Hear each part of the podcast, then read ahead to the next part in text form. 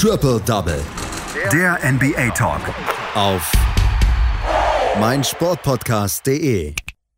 Ein Spiel musste gestern verlegt werden, das zwischen den Miami Heat und den Boston Celtics. Corona ist natürlich hier wieder der Grund und Corona er grätscht immer mehr rein in die Saison in der NBA. Viele Teams haben tatsächlich Probleme im Moment Mannschaften zusammenzustellen und richtig gute Mannschaften zusammenzustellen und es wird eventuell sogar schon darüber gedacht, vielleicht ähm, die Saison zu pausieren zu lassen wegen Corona. Über die Spiele der Nacht, über die besten Spiele der Nacht und über dieses Corona-Thema, da spreche ich mit einem ähm, aus unserem Expertenteam hier bei meinsportpodcast.de, was NBA Basketball angeht, mit Patrick Rebin. Hallo Patrick. Grüße dich, Andreas. Ja, das Spiel gestern äh, von Boston gegen Miami musste verlegt werden. Der Grund war, dass zu viele Infektionen innerhalb der Mannschaften waren. Genau, richtig. Also die Miami Heat hätten nicht die benötigten acht Spieler zusammenbekommen, ähm, nachdem bei ihnen tatsächlich relativ spät, also das war relativ knapp vor dem Spiel, ähm, bekannt wurde, dass sich eben Avery Bradley infiziert hatte und aufgrund dieser Infektion von Avery Bradley dann zu viele Spieler hätten in dieses Health and Safety Protocol eintreten müssen und eben in Quarantäne mussten. Ähm, da ist die NBA ja relativ streng diese Saison. Also das ist, ähm, das funktioniert über dieses sogenannte Contract Tracing. Ja, also selbst wenn du nur Kontakt hattest und ähm, dann negativ getestet wirst, musst du trotzdem eine gewisse Zeit eben in Quarantäne gehen. Ähm, genau, und da muss eben auch alles stimmen. Hatten wir jetzt zum Beispiel auch bei ähm, Seth Curry, meine ich, war das zunächst, dass eben der Test ein bisschen unklar war. Ähm, deswegen auch relativ viele Spieler dann in die Quarantäne mussten. Und ähm, erst als ich das Ganze dann so ein bisschen, ja, sage ich mal, sage ich mal, aufgeklärt hatte, was da mit dem Test von, von Seth Curry los war, ähm, ging es dann für die meisten Spieler doch weiter, beziehungsweise konnten die meisten Spieler aus diesem Health and Safety Protocol wieder geklärt werden. Aber wie geht es jetzt weiter? Ich meine, es kann ja immer mal wieder die Gefahr bestehen, dass Teams nicht diese acht Spieler zur Verfügung haben, beziehungsweise dass bei ihnen ein Ausbruch stattfindet. Gibt es da jetzt in irgendeiner Weise schon ein Way forward? Ja, das ist tatsächlich eine sehr gute Frage. Also es gibt momentan mehrere Szenarien, die so, sage ich mal, irgendwie kursieren, gerüchteweise durchs Internet kursieren.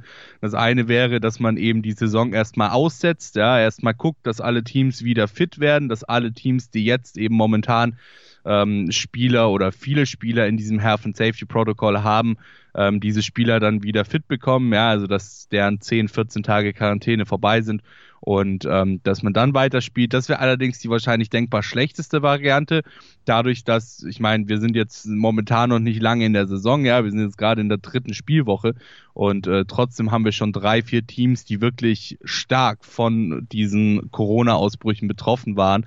Ähm, also ich denke mal, auf früher oder später wird es auf eine Bubble rauslaufen und es wird auch keine andere Möglichkeit geben für die NBA, ähm, diese Saison vernünftig zu Ende zu spielen.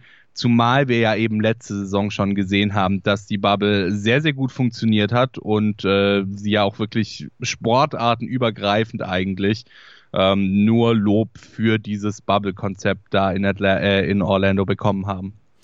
Die NBA also im Moment so ein bisschen in Schwierigkeiten, was das Thema angeht mit Corona und wie sie es dann fortsetzen wollen. Letzte Nacht gab es aber trotzdem einige Spiele, die durchgeführt werden konnten und es war guter Sport, der geboten worden ist. Unter anderem das Spiel der LA Clippers bei den Chicago Bulls, was die LA Clippers dann am Ende gewonnen haben, unter anderem dank eines starken Kawhi Leonard. Aber man muss auch sagen, die Bulls haben gestern extrem gut dagegen gehalten ja, es war wirklich knapp. Am Ende war es dann das Spiel von mittlerweile wieder demaskierten Maskenmann Kawhi Leonard.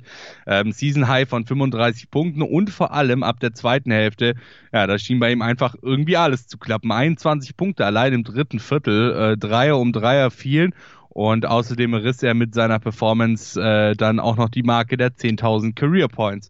Und ja, zwischendurch sah es, du hast es gesagt, gar nicht mal so gut aus für die Clippers, denn auch bei den Bulls zeigte vor allem einer, was noch so alles in ihm steckt. Ja, Zach Lavine einst so ein bisschen als der neue große Star der NBA gefeiert. Äh, in den letzten Jahren ist er so ein bisschen in Vergessenheit geraten, aber letzte Nacht, da hatte er ein Season High von 45 Punkten, vier Punkte weniger als sein Career High ist. Dazu kamen dann noch zehn Dreier alleine von Lavine und fünf weitere Spieler der Bulls scorten zweistellig. Dementsprechend saß ja lange Zeit nach einem mehr oder weniger deutlichen Sieg der Bulls aus, eben bis Kawhi Leonard dann im dritten Viertel seinen Groove fand und ab da dann das Spiel dominierte.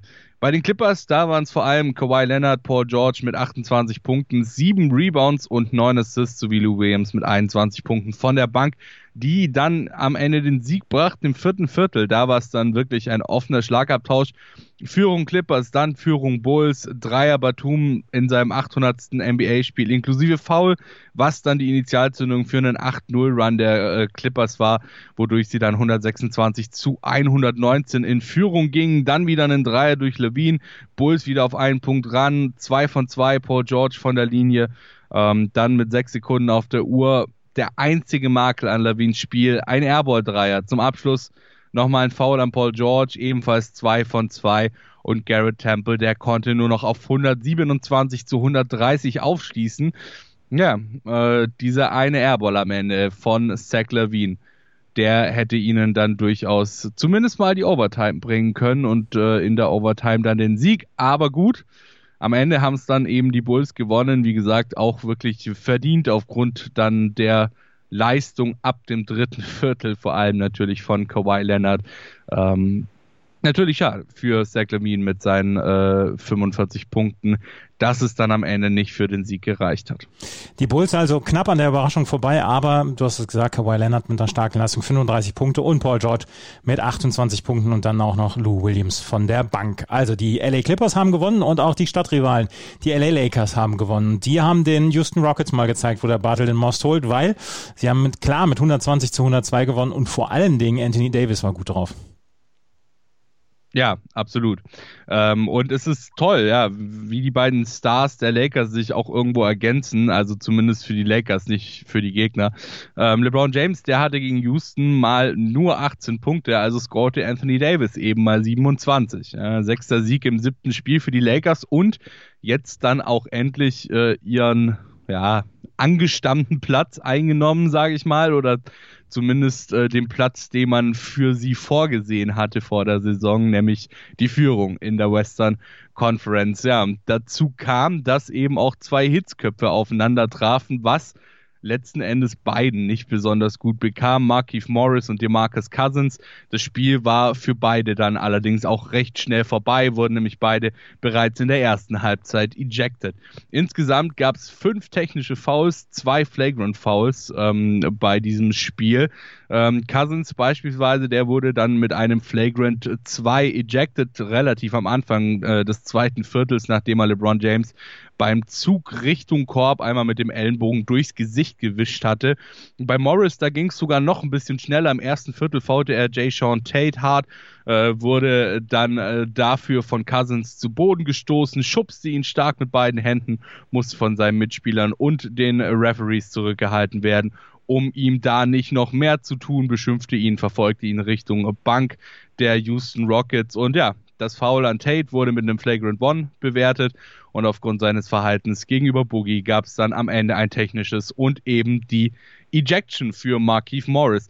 Frank Vogel, der war immerhin von der Leistung seines Schützlings Davis sichtlich angetan. Er hat ähm, nach dem Spiel gesagt, seine Wurfauswahl macht ihn so schwer verteidigbar und er hat so viele Möglichkeiten, dir weh zu tun. Also hier mal wieder dieses ähm, Double Tag Team sozusagen, oder dieses Tag Team aus äh, Anthony Davis und LeBron James voll ausgezahlt für die LA Lakers. Und die Lakers, ja, die waren eigentlich nie wirklich in Gefahr, das Spiel zu verlieren, führten lange Zeit zweistellig, als dann die Rockets so gegen Ende des vierten Viertels, also gegen Ende des Spiels, mit einem 7-2-Run auf 15 Punkte aufschlossen, machte Montrezl Harrell einfach mal eben vier Punkte und schob die Lakers wieder mit 108 zu 89 in Front. Ja, für die Rockets, da hatten James Harden 20 Punkte, Christian Wood 23 Punkte und arg viel mehr kam dann tatsächlich aber auch nicht rum bei Houston. Ähm, bei den Lakers, da überzeugte Taylor Horton Tucker mal wieder mit 17 Punkten, hat uns ja schon vor der Saison ordentlich viel Freude gebracht. Da ähm, hat er die Preseason schon relativ überzeugend gespielt. Ähm, Dennis Schröder, der hatte äh, mit drei von zehn aus dem Feld und acht Punkten in 35 Minuten.